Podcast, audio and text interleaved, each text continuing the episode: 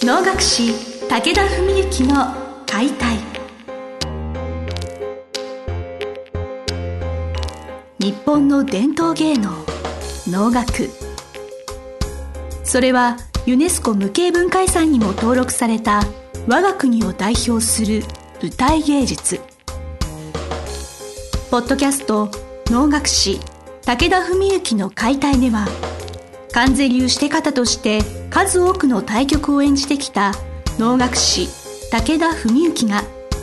600年以上の歴史を持つ能楽を優しく解説。能楽師として自らの経験とその思いを語ります。今週も始まりました。花をつかむ心を広げる。お能を通して今を語る武田文幸の解体。司会進行の小菅圭司です。文幸先生本日もよろしくお願いします。よろしくお願いします、えーまず私お礼と言いますか先日一粒万倍どうもありがとうございました。すごく感激いたしました。ありがとうございました、はい、去年から一粒万倍のことはこの番組を通して皆様にお伝えしていたところ、い、けてなかったってことですごく気にはなってたんです、はいはい。でちょっとあの今年はちょっと時間が作れたので当日券で行ったら運よく席があるよということで、はい。すごく貴重な体験をさせていただいて。ありがとうございました。お母様もねいらしてくださって。はい。あのこう親孝行できたなといやなんかあの実はね僕もあの何回か前のこの番組でもお話ししたように昨年の5月と11月させていただいたんですけども昨年はそんなにこう宣伝というかね僕もやっぱコラボレーションだし、あんまりこう声を大にして来てください来てくださいってあんまりしなかったんですけども、まあ、今回に至るまでに主催の松浦さんとねいろいろ本当にまた本当何十時間話したかわからないぐらいいろんな話をしてきてる中でまああの僕の講演会文幸会のね開放誌で対談もさせていただいたりしてそういうことでその開開放誌対談を読んでね見に行きたいっていう方も結構いてくださってまああのうちの父も実は昨日来てくれたんですけどね昨年の2回はちょろっと話しても全く興味を示さなかったんですけども なんか今回の対談を読んでねちょっと俺も行ってみようかなって言って来てくれましてね。それでなんかあの朝礼っていうのがあの大体ああいう大掛かりなねあのえー舞台ではあるんですよね。あのまあ能楽会はないですけどもあの出演者が揃出って演者スタッフはいはい。今日のこと1日のね、まあ、2日公演でで大体まあみんな集まって朝礼で挨拶よろしくお願いしますってするんですけど松浦さんが冒頭に喋った後に「それでは武田先生お願いします」って言ってなぜか僕が訓示みたいなことを言うような 流れが昨年の11月からできてましてね。それでまあ僕もいつもね公演で喋ってるようなことをいろいろあの初心とかねそんな話をしたりしてたんですけども2日目の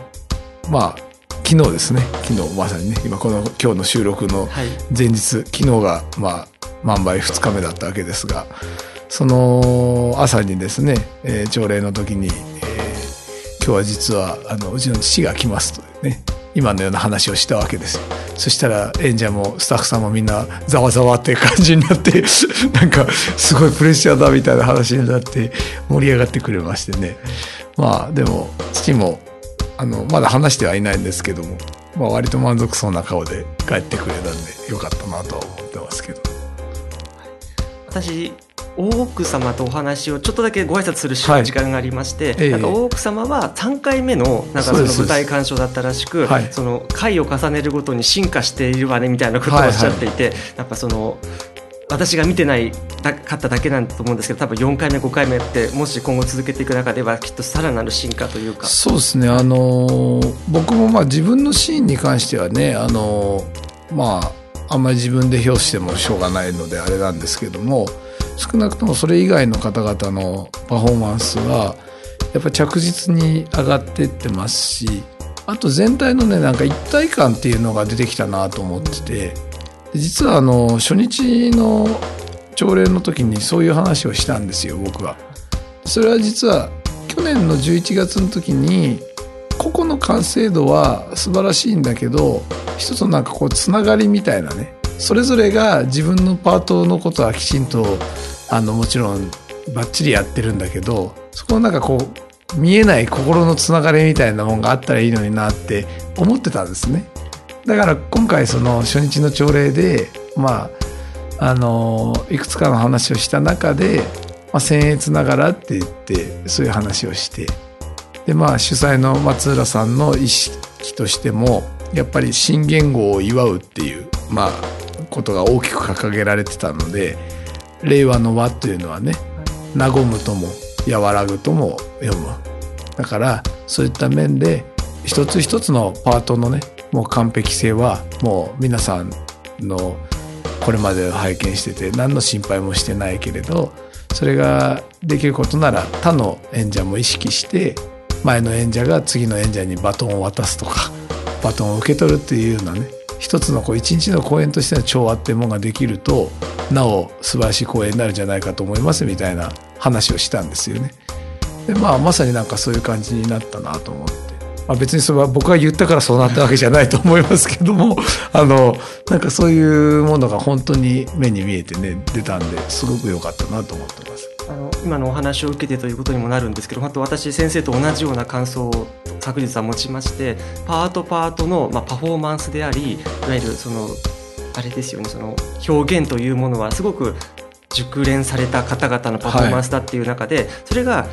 最初の頃分かんなかったんですけどだんだんこれ一つの物語になってるなってことをすごくやはり実感するようになりまして、うもしかしたらこれは枠にとらわれないという意味ではちょっと破天荒なのではないかなと思いがちなところもちょっとだけあったんですけれどこれを最後まで通して見てみるとあ古事記ってこういうことだよねっていうその一つの神話としての物語みたいなものをなんかすごく受け止めることができて私の中で「古事記とは何ぞや」ということが昨日の舞台を通してすごく腑に落ちた感があって、うん、あの、はい、やっぱり小菅さんみたいにお勉強してきてる方はねちゃんと「古事記」とか大体知ってて楽しめると思うんですけど僕なんかはもう本当につい最近までね「古事記」を学ぶ機会もなかったんですがまあちょっと最近ね興味を持って少しこう学んでるわけなんですけどまあ本当知れば知るほど舞台としてはよくできていると思いますね。あの思い切ったいいとこ取りをしてるんですよね「古事記」の中でも。でまあもちろんその神々の部分ですから「古事記」の中でもどちらかというと前半の部分をね描いてることになると思うんですけどもそういう中である種脳を作る脳を書く手法と限りなく近いと思うんですが全部をまんべんなくやるんじゃなくてもうここをやりたいってところを思い切って抜き出してであのもう何でもないところってわけじゃないんだけどあのそうじゃないところはもうズバッとカットしてあいきなりここからここに飛んじゃうのねみたいなその手法がね非常にうまくいっててで例えばあれ第1部で赤いひらひらをダンサーの方たちがやってたあの日本舞踊のとこであれとかって例えばあの、要するにイザナミが火の神様を生んでそれで焼き尽くされて死んじゃったっていう表現だったりとか。あの踊りのねあの藤間兄弟あの、ね、素晴らしかったですけど彼らも。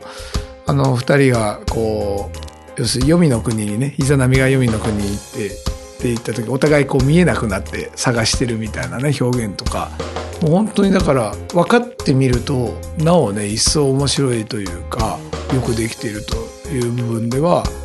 限りなくお能に近いなみたいな。だから音声ガイドあったらお客さんより楽しめるかもしれないみたいな、まあ、ある意味あのお能に近いぐらい結構こう深く作ら作られてるというか。ねそんなふうに思いましたね。あの外国の方のお客様がすごく目立ったなって私ちょっと目についただけなのかもしれない入っただけなのかもしれないですけど、えー、やはりこういうことを通して日本の神話というか、うん、その西洋にはギリシャ神話であったり、はい、なんか聖書のあの創世記みたいなことがあると思うんですけど日本にもこういうその歴史文化的な成り立ちというか神話の世界があるんだよってことをしていただくいい機会になったなってそうですね、ね、まああの松浦さんとしてはもう本当夢はねアメリカからヨーロッパまで全部世界に発信するっていうのは夢らしいんで、はい、まあでもね本当に結構いけるんじゃないかなみたいな、ね、いや本当本当に思いますね。はいあとこれ私最後に絶対これは言わせていただきたかったんですけど、はい。やはりそのやっぱ文幸先生あってこそだなって思うところがやはりありましてはい。あの基本的にその賑やかというかおめでたいっていうことはまあ一貫してあると思うんですけど、そこのもうこの一日の初めと最後のところにやっぱピリッと空気を締めていただく、うん。まあ、それって緊張感もそうだしこの厳粛な空気にやっぱ最後の最後でとどめておいてもらえるっていうそのあの一日を成立させていたのはやっぱ三木先生のいわゆるお能とお能から携わってきたその世界観がすごく大事なんだなまあねそういうふうに評してもらえたら僕も冥利に尽きるというところですけど2人ぐらいの人から実は言われてまあこの間全然別のどっかでこうコラボを見たけどなんかそのお能とねなんかの演劇が一緒にずっとやっててで最後こうお能だけになればもうちょっとキュッとなるのになって思ってたっていう方がいらしたんですね昨日帰り際に。主催者さんの,、まあ、あの大事なお客様でね私初めてお会いした方だったんですけどで今日はだからそういうふうになったんでよかったと思ったとかすごいレベル高い話ですよねこれ。あとはまあうちの家内ですけどね、はい家内があのやっぱりそのもう本当に完全なる生と同っていうか脳だけあえて音のしない時間をいっぱい作ってたじゃないですか。やっぱそれがあるからこの銅とかこう賑やかになってるのが効く。っていうのはすごいあったと思うって言ってくれて。まあ僕もまあ舞台によってはねあの必ずしもそうじゃなくてもいいと思うんですけどこの舞台においての位置づけはやっぱそれかなと思ってて、松浦さんともそれはあの散々ね話してきているわけなんですけどね。あそうそう。あと一個ですね、はい。あの不思議なることがありましてね、はい。その鼓のあの、えー望月さん、はい。望月三郎さんが、まあ、あのお囃子のねリーダー格の方なんですけどね。歌舞伎のお囃子の方なんでもちろん日常的にお会いするってことはまず僕はないわけでだいたい万倍の時しかお会いしないんですけど今日あのなんとこの収録に向かう道中に電車でばったりとお会いしましてですね。そんなことがあるのかいや本当になんという偶然と思ったんですけど池袋で針治療をして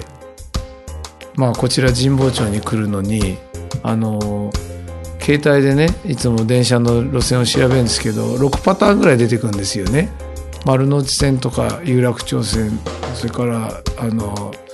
えー山手線も、ね、乗り換え案内た乗りくさん出ますよ換えもいろいろあるわけですよ。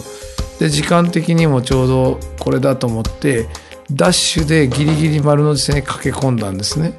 そしたら23駅目で武田さんって声かけられてそしたら三郎さんでであーって言って。で昨日終わった後にともかく能楽堂は終演後に撤収時間が決まっててああいう夜の催しだともう本当片付ける時間が1時間あるかないかぐらいなんですよ。だからもう皆さんも挨拶もまともに全員とちゃんとできないような状況でバーッと片付け始めるんでで昨日もお会いできなくて